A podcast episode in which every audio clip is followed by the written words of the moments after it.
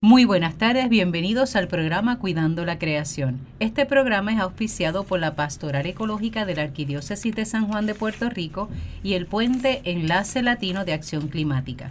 Como saben, los domingos de 1 a 2 de la tarde en Radio Paz AM 810 tenemos un espacio de diálogo interdisciplinario, multisectorial, de base de fe ecuménico e interreligioso, desde el cual hablaremos de la realidad de nuestra casa común, la realidad de nuestro planeta. El programa también será retransmitido por Radio Oro 92.5 FM los sábados a las 7 de la mañana para aquellas personas que madrugan, como dicen por acá.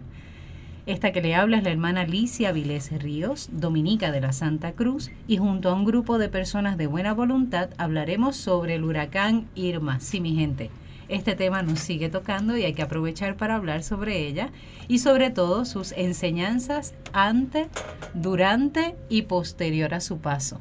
Sobre todo en este huracán que podemos describirlo como algo atípico, ¿verdad?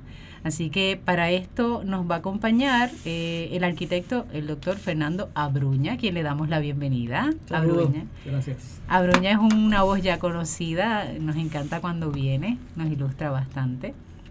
También nos acompaña Mari Axman, del, quien es representante de la comunidad del Comité de Comanejo del Bosque San Patricio. ¿Lo dije sí, bien? Eso, eso es así. Perfecto. También profesora jubilada de la Universidad de Puerto Rico. Ah, perfecto, gracias. El profesor Rafael Caballero Torres, que también es una voz conocida. Un placer estar aquí con ustedes. Sí, esa voz la recordarán que es todo lo relacionado a la contaminación lumino-nocturna. ¿Aprendí bien?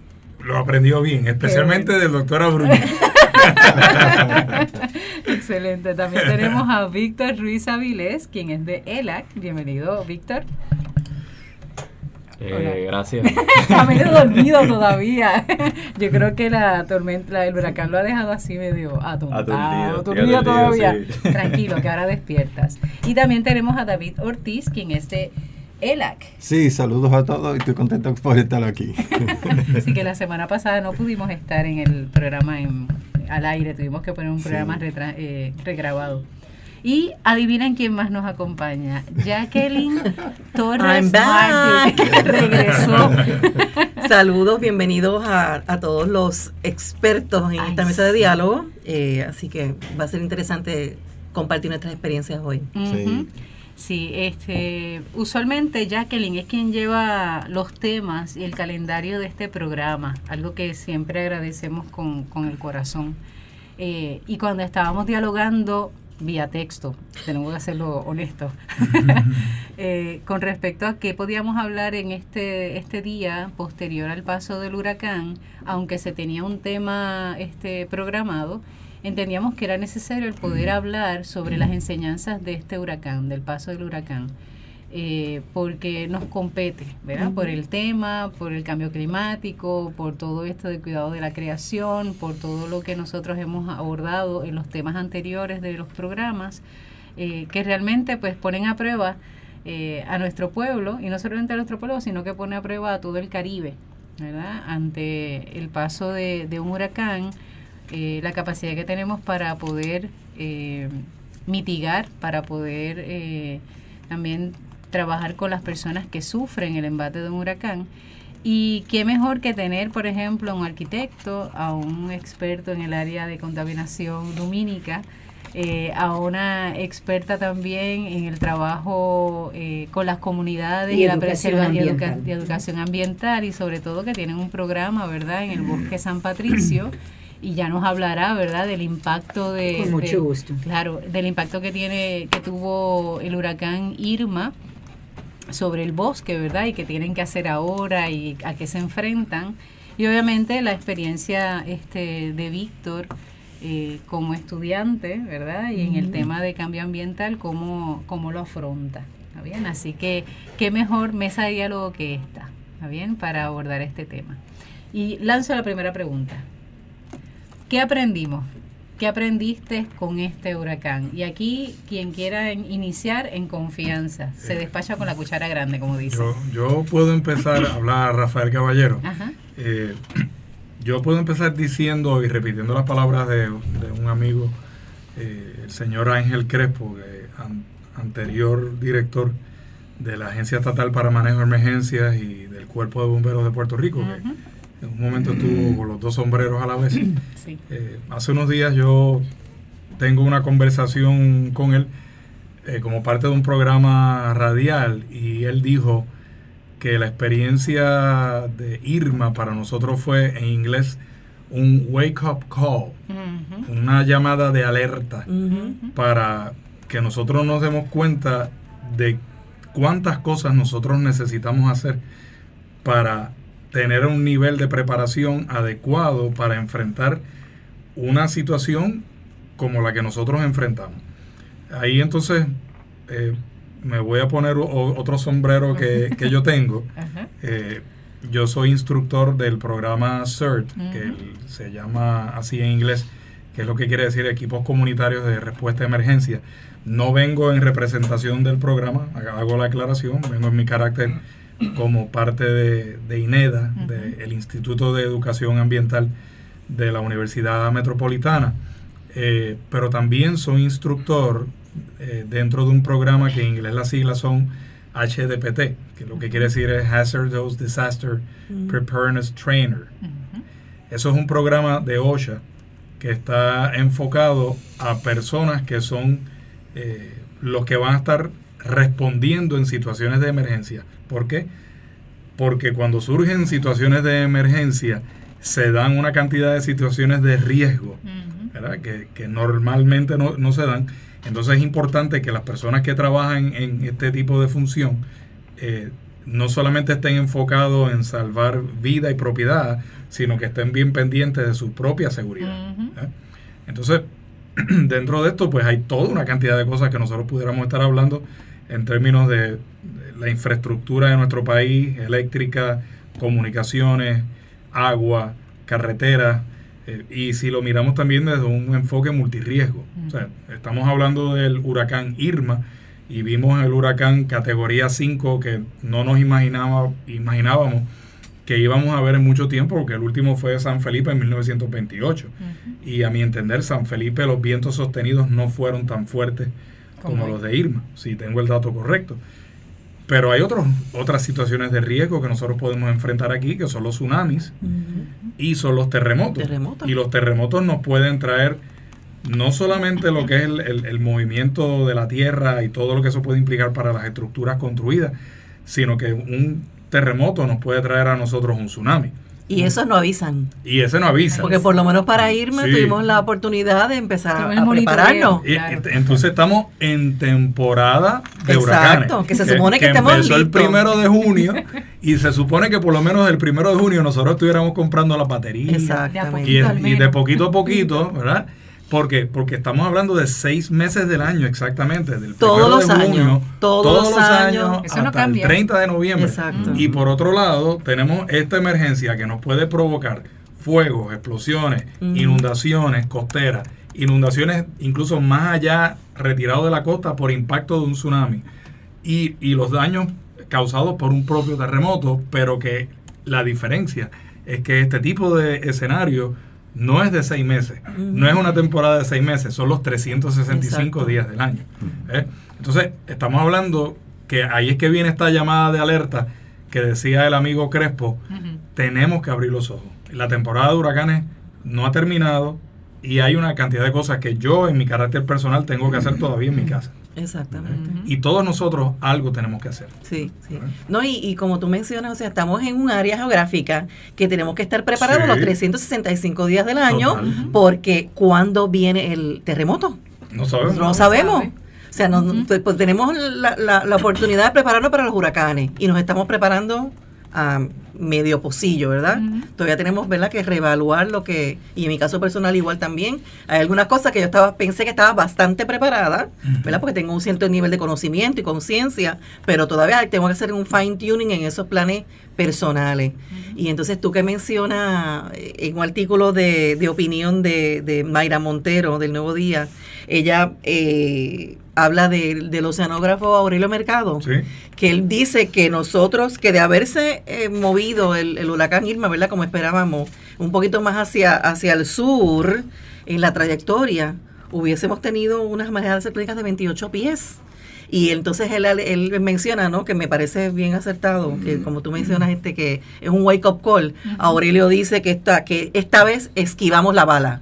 Sí. O sea, Sí, sí. nos salvamos y no, Por no podemos, pelito. por un pelito, y no podemos descansar en, en eso siempre. Siempre nosotros, el puertorriqueño, tenemos, ¿verdad? Siempre hay que tener la, la fe y siempre hay que tener, ser positivos, Seguro. pero eh, no siempre vamos a salvarnos por, por un pelito. Sí, Y de sí, esa- no siempre vamos a esquivar la esa- bala. En esa área, por ejemplo, esas expresiones que uno escuchaba en. Facebook o en. WhatsApp, que empezaron a- tirarse, somos bendecidos. Yo Sí, decía, Dios, sí, sí. es cierto. Bueno, salió en la, en la Cierto, portada de un periódico, decía Sí. Isla Bendecida. Correcto, pero eso es un, eso es un mensaje fatal para las otras, nuestros hermanos Y los demás. Claro, y los porque otros. entonces son maldecidos los otros. Exacto. Seguro. Yo entiendo, ¿verdad? Esa expresión y claro, lo agradezco. Obviamente, yo como religiosa lo tengo muy claro. Me siento Me bendecido. siento ¿eh? bendecida, obviamente. Pero también tengo que acompañar eso, no tal vez respondiendo un por qué soy bendecida, sino un para qué. Para entonces poder ayudar, para poder prepararme mejor, para poder hacer unas cosas. Pero si nos quedamos únicamente en esa parte de la bendición.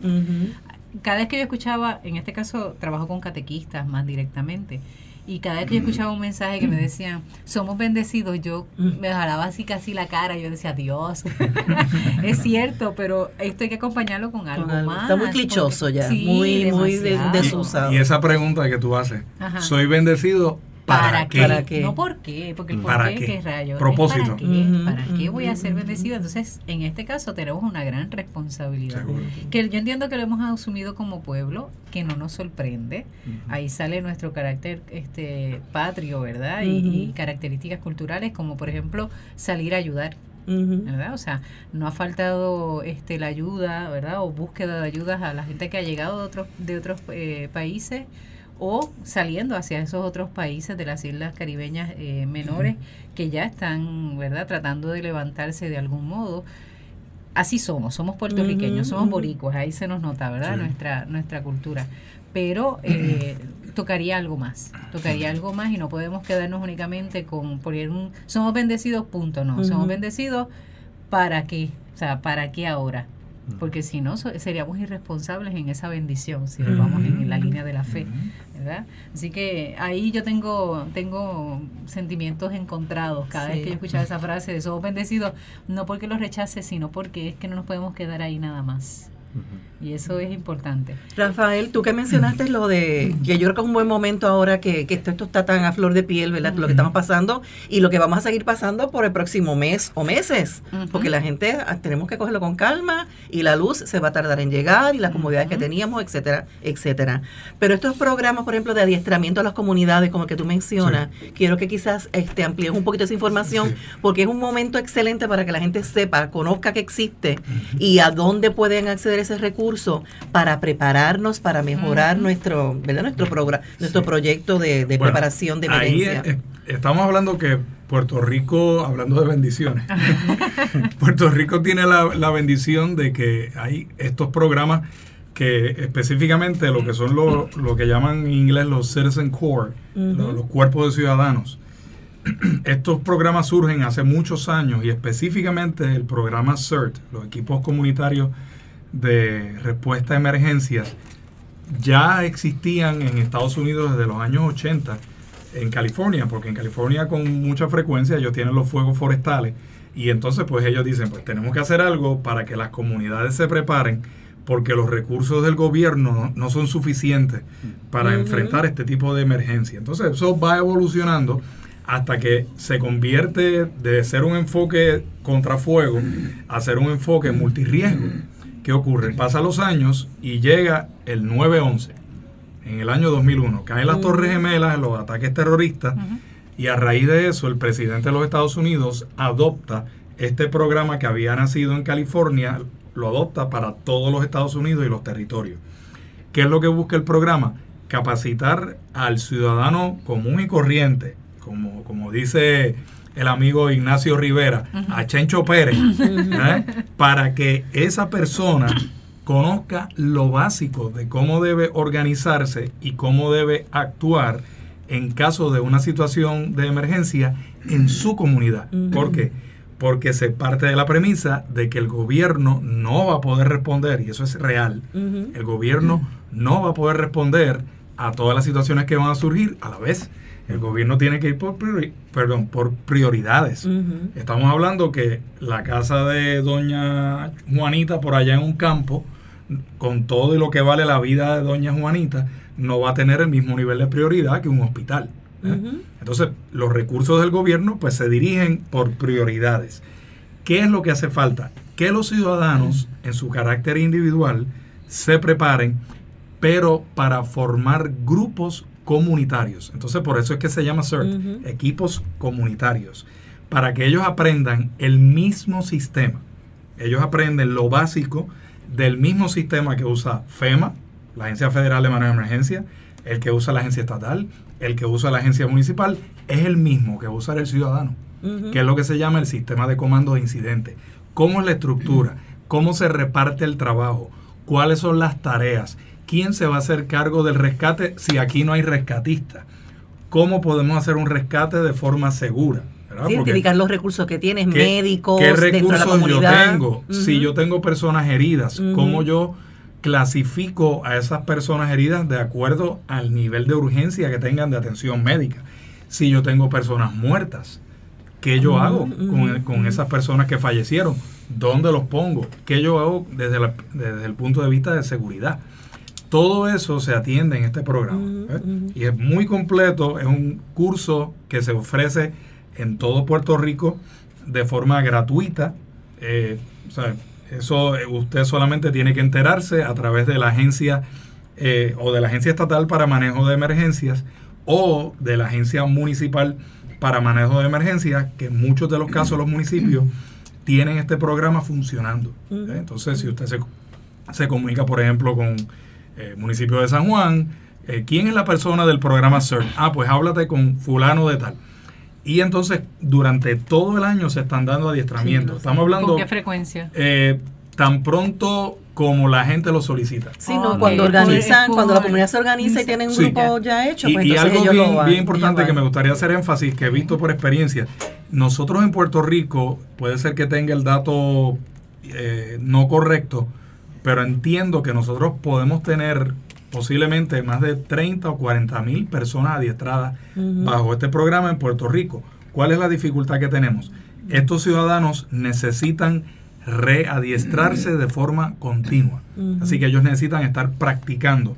¿Cómo practican? Manteniéndose en contacto con sus agencias a nivel municipal y organizándose a nivel comunitario, porque no sirve de nada que yo tenga en mi urbani- urbanización a 30 personas adiestradas, pero no se conocen. Correcto. Pues entonces es importante que esas personas se conozcan, conozcan los recursos, quién es enfermero, quién es carpintero, quién tiene herramientas. Pues, fulano, hay una persona que está atrapada en la casa, pues fulano tiene la herramienta que necesitamos Claro. para sacarlo. ¿eh? Entonces, está eso. Tenemos también, y esto es en la fase de respuesta, ¿verdad? Pero en lo que tiene que ver con el proceso de recuperación después de una emergencia, Puerto Rico también tiene grupos privados que son reconocidos por el gobierno de Puerto Rico, por la Agencia Estatal para Manejo de Emergencias y por FEMA, la agencia federal.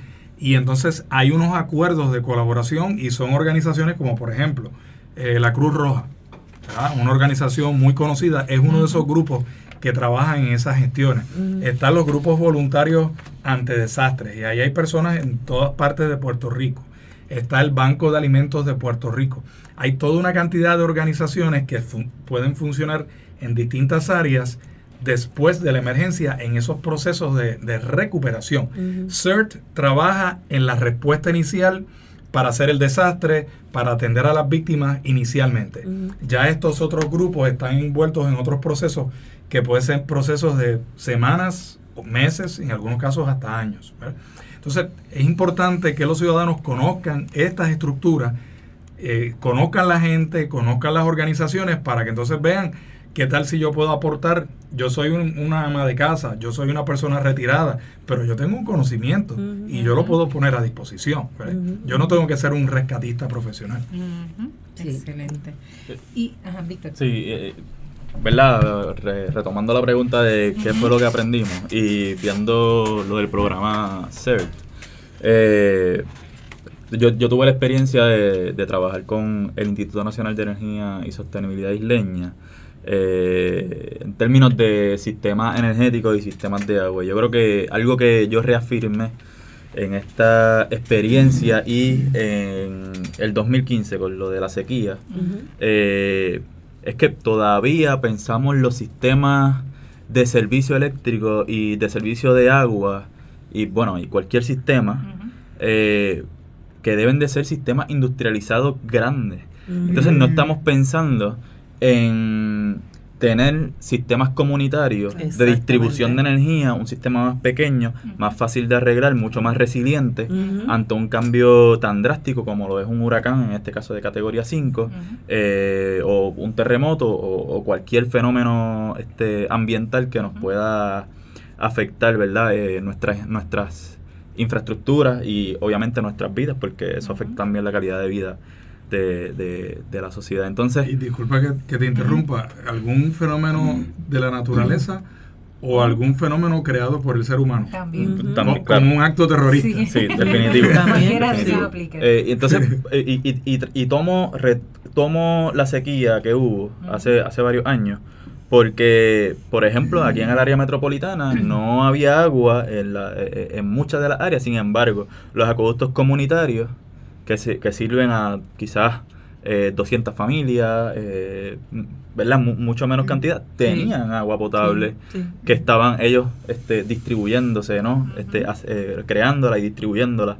Y, entonces hay que repensar nosotros con el, los terrenos, el terreno accidentado que tenemos, que nos cruza una eh, cadena de montañas en el centro de la isla, cómo estamos, cómo estamos construyendo ¿no? nuestra infraestructura. Entonces, por otro lado, eh, eh, crear eh, brigadas ciudadanas de, de mantenimiento a la red eléctrica y, o, a la red de distribución de agua. Entonces eso pudiera estar bregando muy bien, ¿no? Y yo creo que nuestros compañeros y compañeras de, de Prosol Utiel y de la Utiel estarían, entiendo yo, dispuestos a, a, colaborar con el adiestramiento para el mantenimiento de, la, de, la, de las líneas de eléctricas. ¿Verdad? Mm, claro. Bruña, una pregunta, ¿verdad? Escuchando a Víctor y que menciona, por ejemplo, la parte de la de cómo estamos construidos, ¿verdad? Bruña desde su visión, experiencia, a Bruña, perdón. ¿Por qué digo Bruña? Ya tú respondes y te quedas tranquilo. Ya Bruña, sí, y ya Bruña, tranquila, tranquila. Por lo menos él responde. Eh, desde tu experiencia, ¿verdad? Eh, no solamente como profesional, sino también pues como obviamente como miembro de esta sociedad. ¿Qué mirada das a toda esta experiencia del huracán? Bueno, de salida yo creo que uno de los de los de las dificultades, de los retos grandes que nosotros enfrentamos, Víctor lo acaba de traer a colación, ¿verdad? Y es que nosotros creamos nuestras propias vulnerabilidades. Si no planificamos con tiempo y no hacemos las cosas que hay que hacer, vamos a ver el huracán como un problema en lugar de un recurso. ¿verdad? Eh, y lo mismo con las inundaciones. Traigo esto a colación porque eh, en ese mismo escenario, ¿verdad? Si, si tomamos eh, en esencia lo que Víctor acaba de decir es cómo nosotros podemos generar núcleos autónomos en lugar de tener estructuras centralizadas que tratan de servir al país entero solo para que tengamos un sentido de escala, en Puerto Rico es casi imposible de darle mantenimiento a la red de distribución y transmisión. Si tomamos todos los cables que componen ese sistema, le darían 1.3 vueltas al ecuador del planeta Tierra. ¡Wow! Eso solo, en Puerto, solo en Puerto Rico. En, Puerto, Rico. Los cables de Puerto Rico, si tú pones uno detrás del otro, 1.3 a través del ecuador del planeta Tierra. ¿Quién puede? No importa la cantidad de brigadas que tú tengas, no importa todo el tiempo que tengas disponible, no hay manera de darle servicio y mantenimiento a eso. Por eso vamos a tener tantos bolsillos Exacto. La mejor prueba es lo que está ocurriendo ahora. Aún metiéndole todos los recursos que está utilizando la autoridad, aún con la buena fe de la UTIER, de los gerenciales, de todos ellos, es imposible porque es demasiado grande. Pero en un escenario donde se logren núcleos de autonomía, pues cada cual puede atender su propio problema, ¿verdad? El, el, señalamiento que se hace de las sequías. En Puerto Rico se habla continuamente de que el agua no cayó en la palangana que tenía que caer, ¿verdad? que no cayó en el, en el embalse que tenía que caer. Pero en realidad, si consideramos los techos de todos los edificios, ese es el embalse más grande que tenemos disponible. Esa es la palangana más asertiva. cada, cual, tiene su área de captación de agua. Cada cual puede cosechar las aguas y tener ese recurso. Traigo como ejemplo, y perdonen que lo haga, Ajá durante el transcurso de este evento, eh, típicamente yo paso más tiempo en el viejo San Juan, que es donde tengo mi oficina y una residencia, pero en este caso, donde el servicio de electricidad y agua se fue en el viejo San Juan, lo perdimos, pues yo me fui a mi refugio, que es la casa ausente en en Vega Alta. Y en esa casa nosotros estamos desconectados de todas las infraestructuras, ¿verdad? Estamos desconectados de acueducto, estamos desconectados de autoridad de energía eléctrica, nos alimentamos de la lluvia de las nubes, nos alimentamos del viento, nos alimentamos del sol. Y esos cuatro días que yo pasé allí en ausencia de infraestructura en la ciudad, lo pasé transparente en otras palabras, en otras palabras, es nuestra envidia. y de todo. Los incrédulos o los que dicen que es, posible, es, posible, O sea, se puede hacer y eh, pienso que, el reto grande que tenemos como sociedad es como nosotros empezamos a ver esto con otra óptica, no lo podemos ver como un problema. Solo, nuevamente, para traer sentido de escala. Ajá los vientos que se generaron con el huracán, ¿Cuánta, ¿cuánta energía se podría acumular durante esos ese, ese día y medio, básicamente, que dura un evento de este, de esta, este, suficiente energía para servir al país entero por un año. Y mucho más. Y mucho más. O sea que eh, la naturaleza a veces nosotros la vemos como el enemigo del cual nos tenemos que defender y en realidad es el amigo con que tenemos que participar, ¿verdad? Entonces, aquí no puede ser uno solo. Si yo, si yo estoy bien y el resto está mal, pues yo no me puedo sentir bien. Todos tenemos que colaborar y ahí es donde entra bien importante la participación comunitaria. Definitivo. Y tomando un, un aspecto que has mencionado, este, Abruña, el hecho de que vemos la naturaleza como enemigo ¿verdad?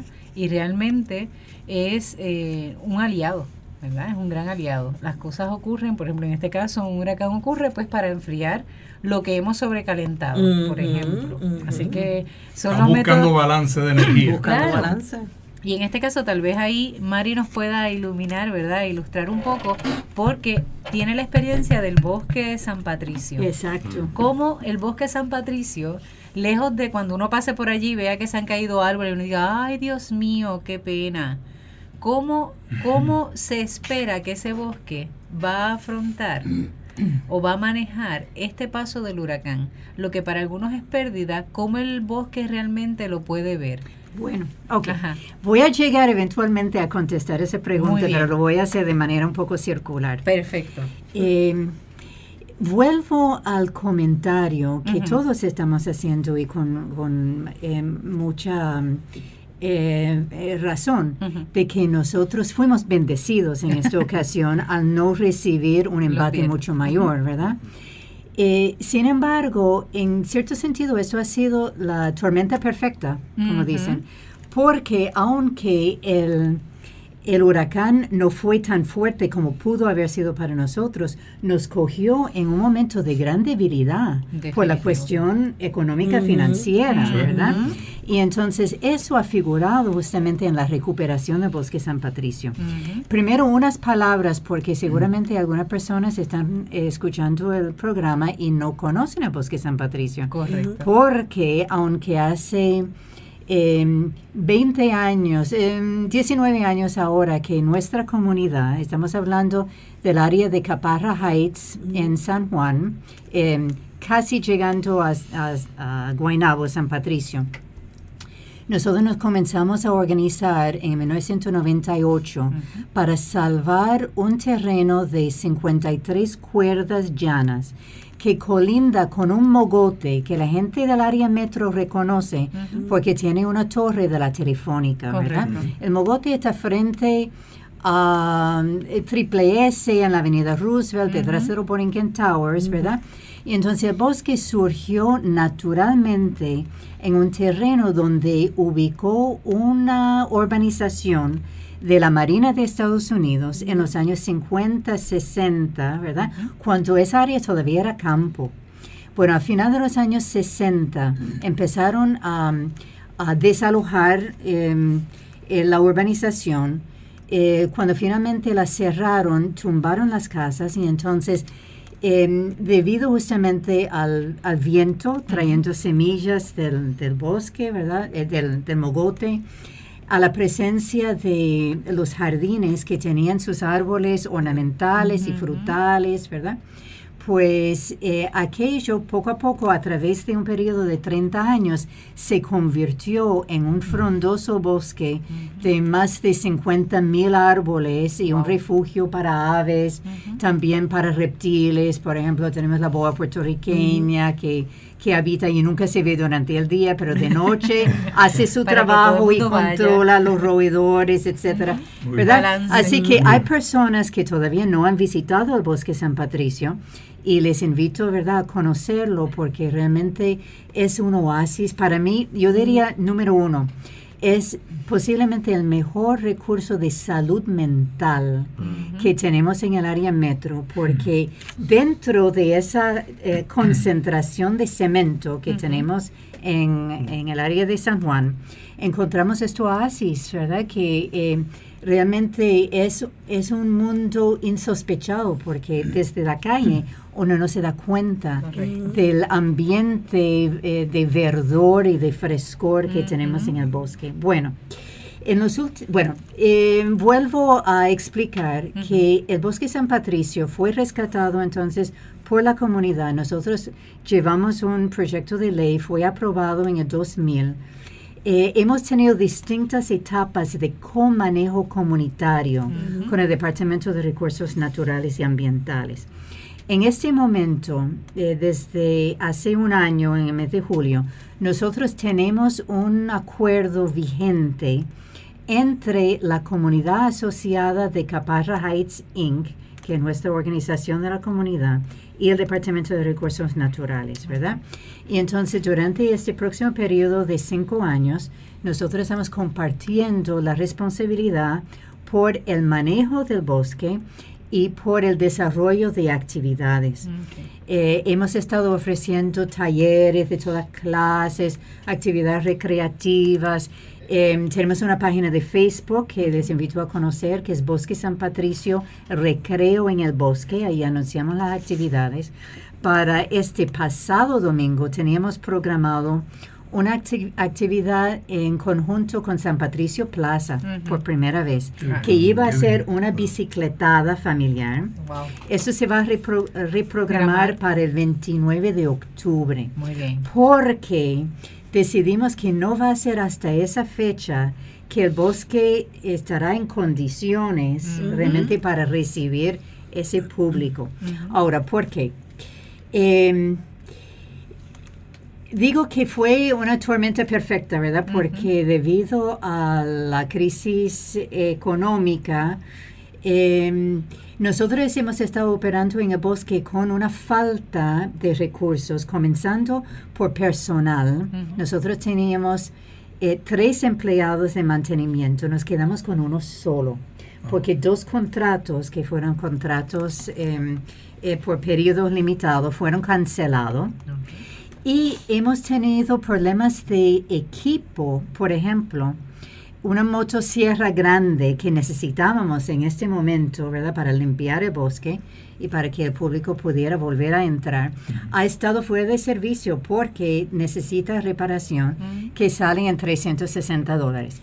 El Departamento de Recursos Naturales, que estoy segura que tendría los, los 360 dólares, ¿verdad? Para reparar el equipo, no ha aprobado el presupuesto. Entonces, esto se ha dado en un contexto, ¿verdad? De debilidad. Bien, ¿qué, ha pasado en el, en el, bosque a raíz del huracán? Como señalaba eh, Fernando Abruña, em, un huracán tiene sus beneficios también porque siempre limpia. En este caso, yo pude ver, por ejemplo, un inmenso árbol albicia, ¿verdad?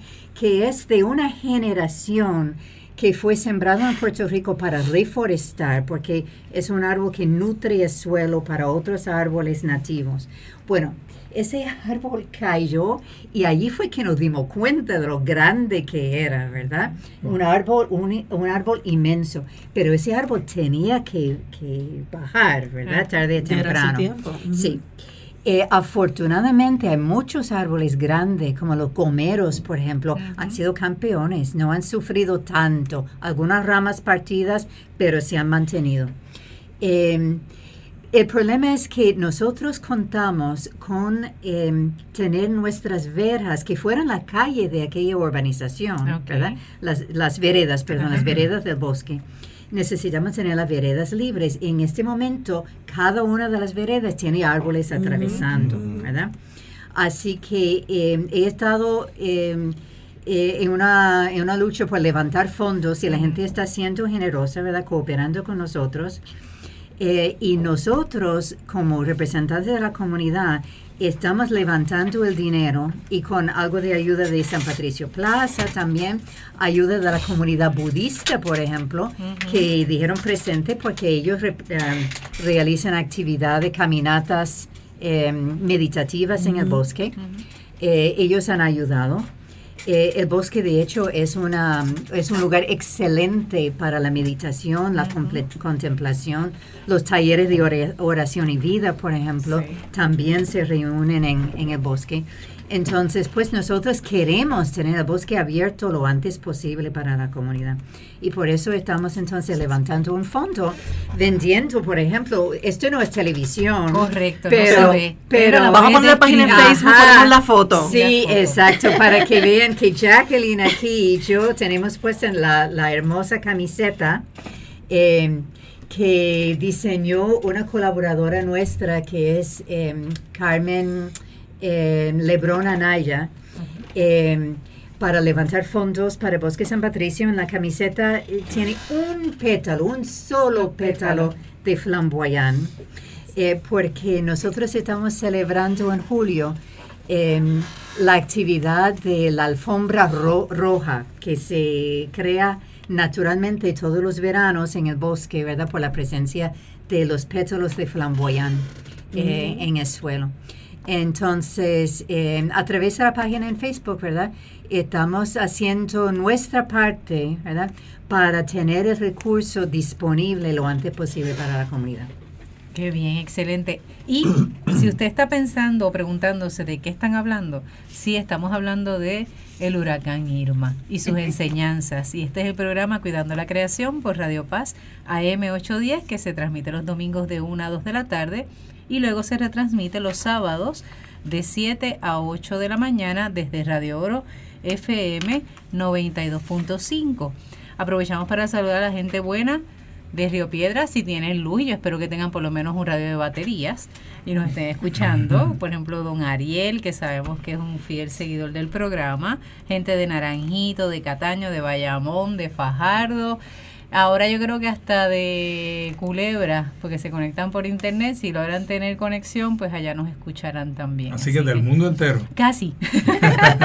poquito a poquito, despacito. Así es, definitivo.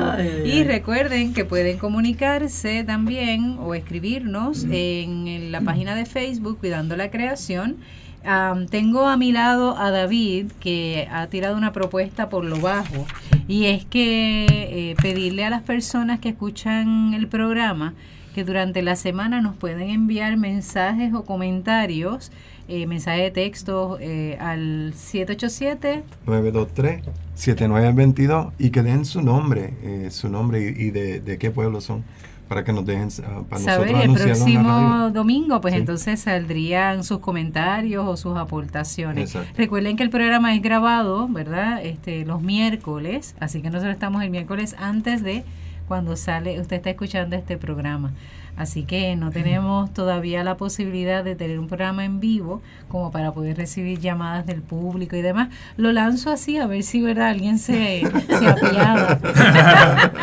a ver si Colin cuela.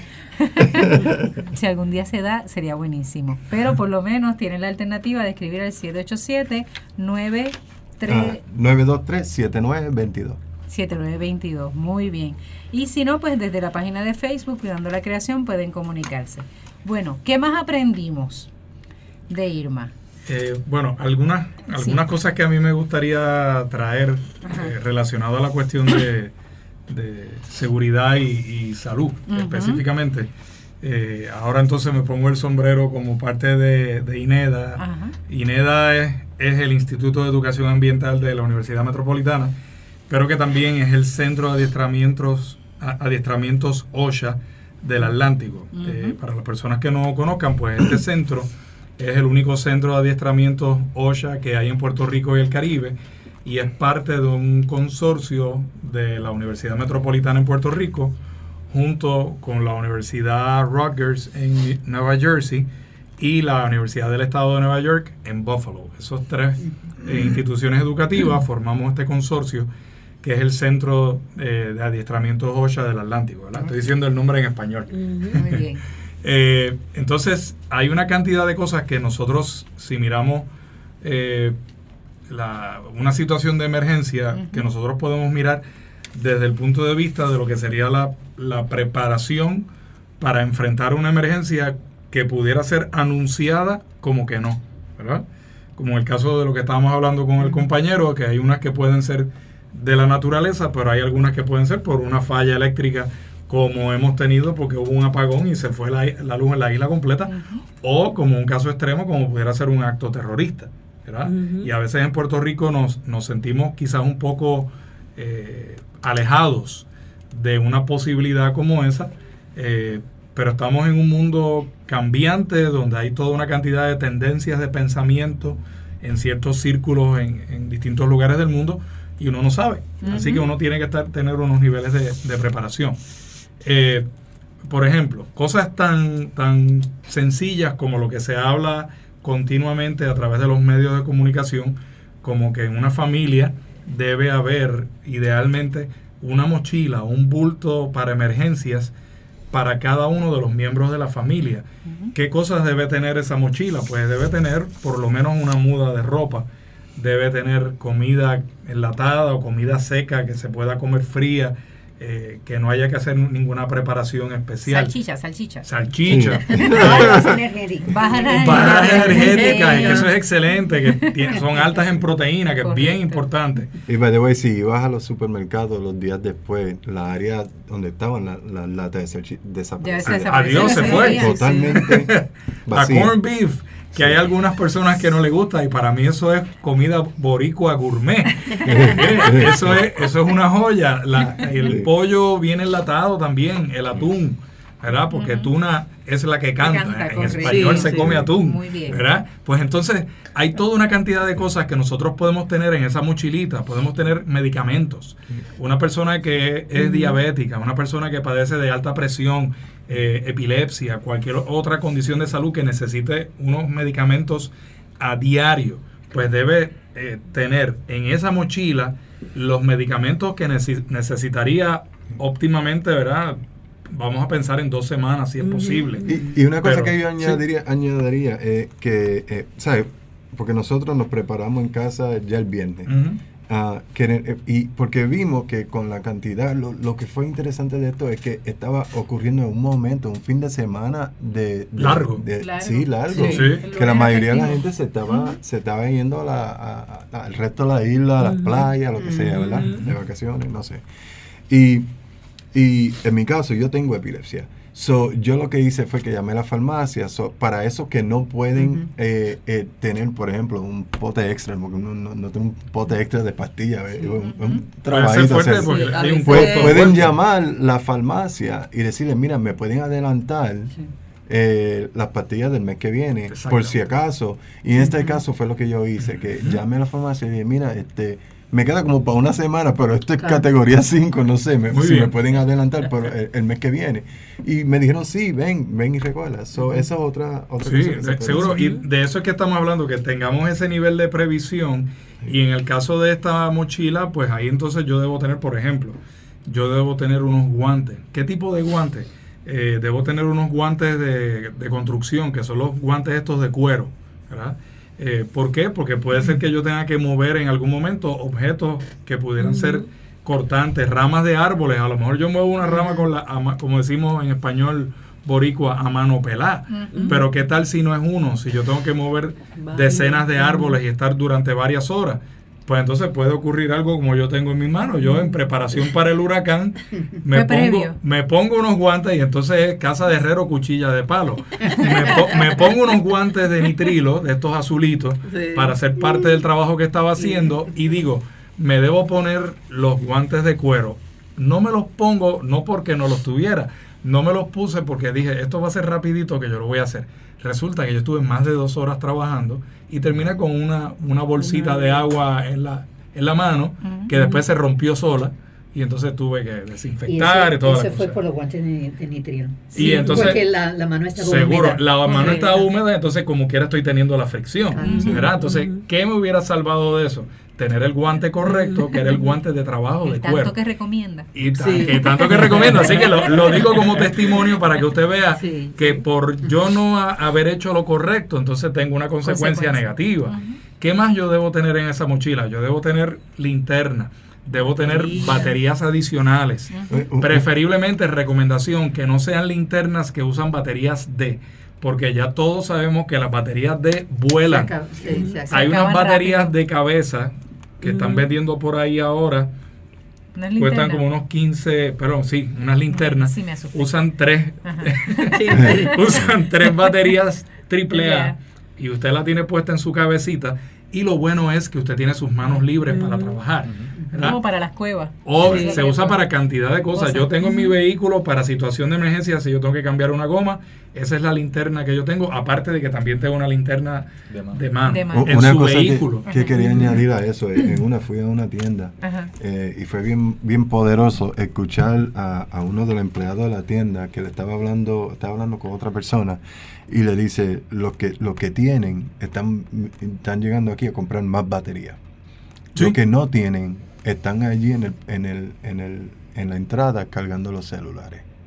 Wow. Y eso fue bien poderoso. Wow. Eso hay que, hay que repensar mucho. Nuestro estilo de vida. Tengo que volver a comprarme un teléfono de los de... De línea. De, línea. Sí. Y enterarme cuál es mi número de teléfono porque lo tengo. Porque yo no tengo ni internet, ni, ni, ni luz, ni celular, ni nada. Y con mi familia la única forma que me comuniqué fue por WhatsApp, que es lo único que me ha funcionado y los y las personas que conocía que tenían teléfono y que todavía yo había notado los teléfonos de línea. O sea que tenemos que volver con toda la tecnología y toda esta sofisticación que tenemos, tenemos que pensar en lo más sencillo. Y vienen y vienen cargadores solares también. Sí, yo tengo Y la radio, ¿sabes cuánta gente no tenía radio? Y cuando se fue toda la comunicación de celular, televisor, todo. La radio eh, sigue funcionando. Eh, eso es otra de las cosas que debe estar dentro de la mochila. Puede ser un radio pequeñito, incluso hay unos radios que venden que se pueden recargar con energía solar y que también tienen un sistema de dínamo que es una manigueta que usted le da vuelta y usted recarga y a lo mejor no puede estar cuatro horas escuchando radio, pero puede estar diez minutos o cinco minutos escuchando y enterarse de qué es lo que está ocurriendo. Se le acabó la carga, vuelve y le da la, manigueta. y, entonces toda una cantidad de cosas que se pueden hacer en ese proceso de, de preparación. Pero podemos hablar también de cuestiones después que pasó el huracán, qué cosas yo debo hacer que tienen que ver con, mi seguridad, si tenemos el tiempo. Mm, tenemos, tenemos unos 10 minutitos nada más. Ok, pues eh, rapidito, por ejemplo, cuestiones de que pasó el huracán, pues usted no va a salir rápido de la casa a ver qué fue lo que pasó, mira, se cayó el palo. Usted va a abrir la puerta con mucho cuidado. Y con mucho cuidado quiere decir que usted tiene que empezar mirando lo que hay alrededor de la puerta porque usted no sabe si ha caído un cable y está en contacto con la puerta o está frente a la entrada de su casa. Así que usted tiene que mirar por donde camina. Debe salir con pantalones largos. Debe salir con zapatos cerrados. No en chancletas, mi gente. No en chancletas, no en chancletas, zapatos cerrados, tenis. si tiene unas botas, mejor todavía. Eh, camisa, si tiene una camisita de manga larga, también por la cuestión de, de que se proteja del sol, una gorra. Y por donde quiera que vaya a caminar, eh, piense que si hay un cable, aunque el vecindario está sin luz, piense que ese cable tiene energía. ¿Por qué? porque puede ser que haya una planta eléctrica que está mal conectada en algún lugar y esa línea está energizada. Si usted pisa ese cable o si hay un charco de agua que está en contacto con el cable, ahí ocurre una descarga eléctrica instantánea y ahí usted quedó. ¿Eh? Entonces son cosas que pueden parecer eh, sencillas, pero que pueden ser la diferencia entre ser lesionado, no ser lesionado, vida, muerte. Si hay objetos eh, en el lugar hacia donde yo voy caminando, pues yo a lo mejor yo no voy a poder caminar en línea recta, voy a tener que ir por un curso de, obstáculos caminando, pero yo no debo mirar solamente hacia abajo, sino tengo que mirar también hacia arriba, porque puede haber objetos colgando, que pueden provocarme daños en la cara o en la cabeza. Así que hay toda una cantidad de cosas que nosotros tenemos que estar pendientes antes, durante y después. Bien importante. De eso pudiéramos estar un, un, programa completo un programa, completito. Pregunto, ¿efecto del cambio climático? Huracán Irma es producto de esa realidad? Yo sé que es una pregunta para algunos que me están mirando y dicen, ¿me estás preguntando eso? Sí, pero es importante contestarla porque nosotros lo entendemos, pero posiblemente los que nos están escuchando todavía tienen la pelea, ¿verdad? Si aceptar que el cambio climático, aparte de ver al oso polar sufriendo en los polos porque se está derritiendo, ¿cómo lo vemos en el Caribe? ¿Es el huracán Irma producto de que alimenta, que alimenta, alimenta las temperaturas, ¿verdad? De lo, del océano del océano, correcto. el, agua, el agua del océano que está caliente, se va a evaporar más rápido. Claro. Y ese vapor en ascenso es la gasolina. Y todo, el, y todo el mundo se recuerda, toda esa semana antes de, del huracán Irma, lo caliente que estaba aquí. Aunque en estos días, nuestros amigos en estos días y, y, Tejera fueron muy asertivos. No, yo leí un artículo, no sé si fueron mal citados, ah, pero en el nuevo día este, fueron muy tímidos en ah. concluir y decir sí. Todas estas este, tormentas de categoría 5 que se presentan eh, y, que fueron José que vino atrás y la otra que estaba al frente, pues tenemos tres a la misma vez en, en, esa cuenca, ¿verdad? En el, Katia, en, el Katia, en el, en el, Golfo, en el Golfo, más Irma, más detrás venía José que también estábamos pendientes a él, o sea, tres en un escenario así. Este, yo leí, ¿verdad? Lo citaron a ellos y fueron muy tímidos en decir que concretamente era por el cambio climático, ellos no lo dijeron, que posiblemente yo, ¿verdad? Con, con, con, respetando que ellos son los científicos y los estudiosos, yo me parece que, que llegó el momento, en, como dijo Gabriela, que esto es el campanazo y la alerta de, de, la conexión, ¿no? De una cosa con la otra. Y by the way, la primera vez, eh, eh Abruña, que quería añadir, la primera vez que dos huracanes categoría 4 tocan los Estados Unidos. Eso fue interesante. Sí, que no solamente, el movimiento también, o sea, cuánta amplitud tienen ahora cómo se ha ido moviendo, cómo ha ido subiendo. Nosotros no pensábamos jamás que Estados Unidos fuera tocado. Como mucho, eh, sí, la Florida, vamos, esa zona.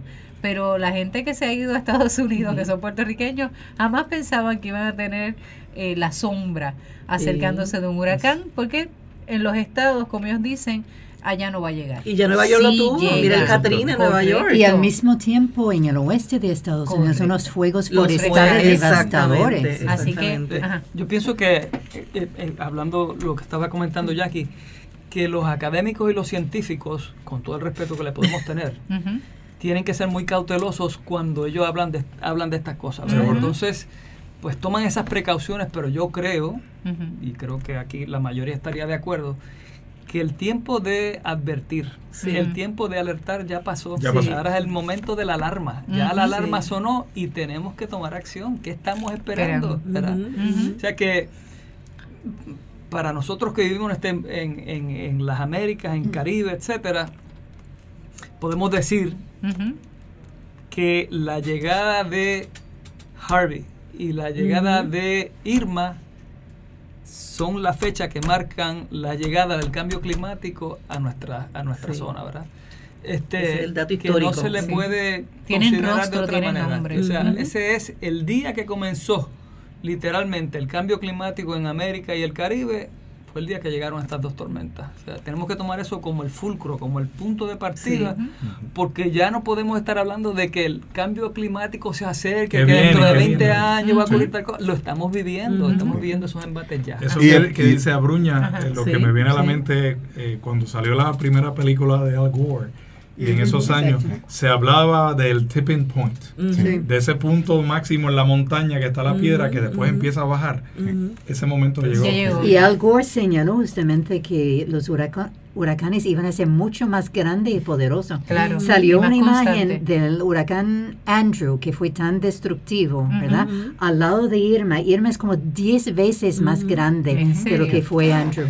Y, por eso es que es bien importante como solución, es por eso que es bien importante que cuando vayamos a seleccionar nuestros líderes, como ejemplo lo que está ocurriendo afuera, eh, que, sean personas que creen en el cambio climático. Y hay algo sobre Irma también, que es que, bien interesante, categoría 5 y estaba en el Atlántico. Todavía no había entrado a las aguas del Caribe que son, más, calientes. todavía. entonces, eso es otra cosa a preocupar. Y relacionado a lo que está diciendo el doctor Abruña, que como ya nosotros hemos entrado en esta fase, que es que ya estamos viendo estos efectos de los que antes se hablaba, ahora el pensamiento nuestro debe ser, ¿qué yo debo hacer ahora para prepararme para estos cambios que ya están empezando a ocurrir? ¿Qué cambios yo tengo que hacer en la infraestructura del país? Todas las plantas de energía nuestras, todas, están en áreas costeras, a nivel del mar. Si el agua del océano sube un metro, ¿qué va a pasar con esa planta eléctrica? Va a ser inservible. Y entonces, ¿qué pasa con el desarrollo económico del país si no tienen manera de generar energía de forma segura. Y por otro lado también es eh, qué yo voy a hacer como individuo con mis acciones y mi consumo y, mis y mi estilo de vida. Porque esto no es de magia que está surgiendo. Esto lo hemos provocado nosotros mismos con nuestro estilo de vida. Definitivo. Así que es lo que voy a hacer para, para remediarlo, mitigar, pero qué yo voy a hacer como individuo, mi comportamiento, mis hábitos, para no seguir aportando a esas emisiones de gas. Y dar un mejor, un mejor ejemplo. Definitivo. ¿Con qué nos quedamos de Irma? Rapidito, sin pensarlo mucho. ¿Con qué te quedas, Jackie? Tengo que revisar mis planes de acción. ¿Con qué te quedas, Abruña? Marca el cambio de nuestro estilo de vida. Mari. Advertencia. Tengo cosas que hacer que las tenía en proceso, pero tengo que seguir haciendo porque sigo en temporada de huracanes. Muy bien. Víctor, eh, rapidito. crear infraestructura comunitaria y, y generar políticas y decisiones más acorde con, con, nuestras comunidades. David. Que necesito más cosas en la casa para entretener a una niña de 5 años cuando hay un huracán. Muy bien. Con lo que me quedo también es que cada experiencia donde la naturaleza actúa con el ser humano nos da la oportunidad de sacar lo mejor que tenemos. Y quiero añadir que eso puede ser la nueva normalidad. Definitivo. Así es. Así que mil gracias, Rafael. Ah, espérate, que Rafael me tiene aquí un momento de anuncio.